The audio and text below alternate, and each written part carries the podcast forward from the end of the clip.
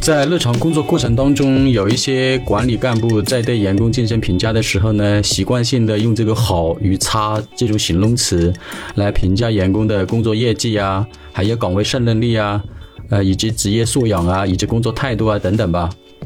那我们先来分享一些关于“好”与“差”的这个员工的评价的案例吧。比方说，在工作效率上。啊，就有的人就这样来评价：好员工呢讲究流程，差员工呢喜欢八卦一些鸡零狗碎的琐事。在交接工作的时候呢，好员工主动分享并传承自己的岗位技能与方法，差的员工呢敷衍了事，甚至还设计各种障碍。在接受工作任务的时候呢，好员工谈具体的落地执行方案，差的员工呢找各种理由。当出现客户投诉的时候呢，好员工呢主动检讨自己，差员工呢找各种理由推脱责任啊等等这样的案例吧。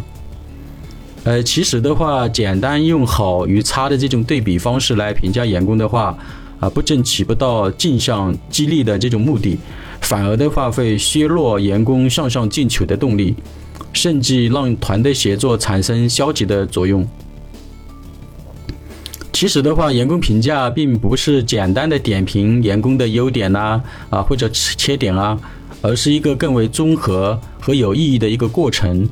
员工评价的目的呢，在于促进员工的个人成长，发现员工的潜力，并通过客观公正的评价来帮助其提升工作绩效。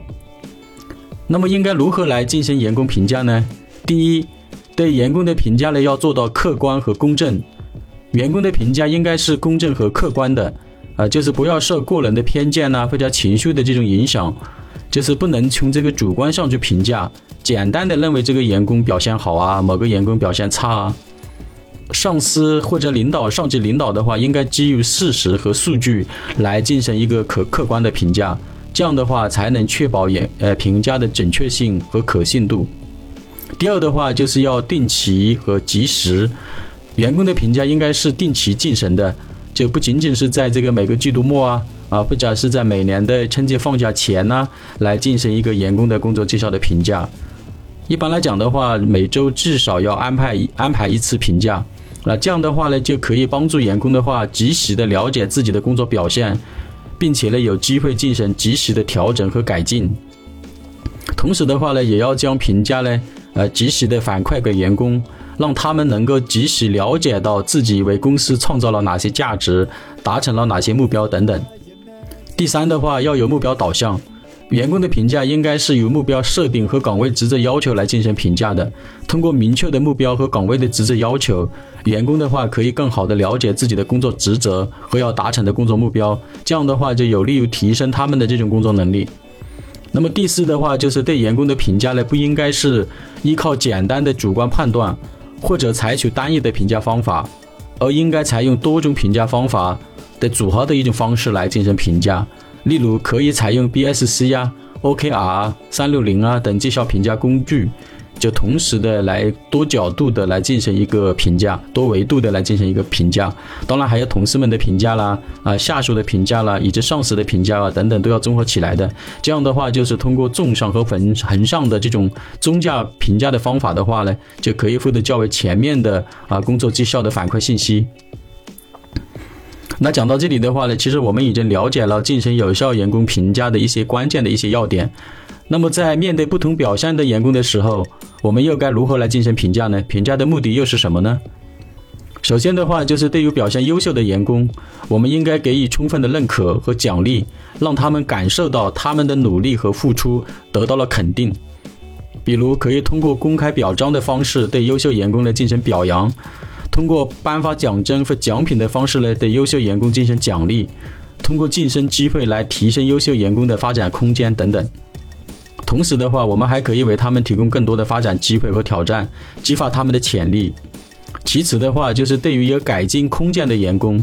那么对于这类员工的话，我们应该给予积极的指导和支持，帮助他们认识到自身的不足之处，并提供培训和发展机会来提升他们的能力。那么更重要的是呢，我们要以鼓励和正面的方式来激励他们改进，而不是批评和指责。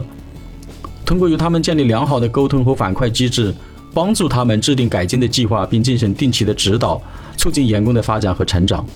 还有一种的话，就是面对这种不合格的这种员工，我们又该如何来对这类员工进行评价和指导呢？呃，对于不合格的员工的话，我们需要及时的进行沟通，明确具体的工作要求和期望，并提供具体的改进建议。如果员工没有明显的改善的迹象或者进步的话，我们可能要采取进一步的行动，例如对其进行有针对性的专题的这种培训，或者根据他的一些特点呢来调整这个工作岗位等等。如果陈述本人的主观的不思进取呀、啊工作消极啊等等。那么就要考虑与其终止雇佣关系了。然而，在这个过程当中的话，我们仍然要以尊重和公正的态度对待他们，并提供适当的支持，给不合格的员工们提供改进纠错的机会。总的来说的话，有效的员工评价是一个促进个人成长和组织发展的重要工具。无论是表现优秀的员工，还是有改进空间的员工，我们都应该根据实际情况给予不同的反馈与支持。通过公正、客观和目标导向的评价方法，我们可以帮助员工发现自身的优势和不足，并激励他们不断的进步，实现个人和组织的共同成功。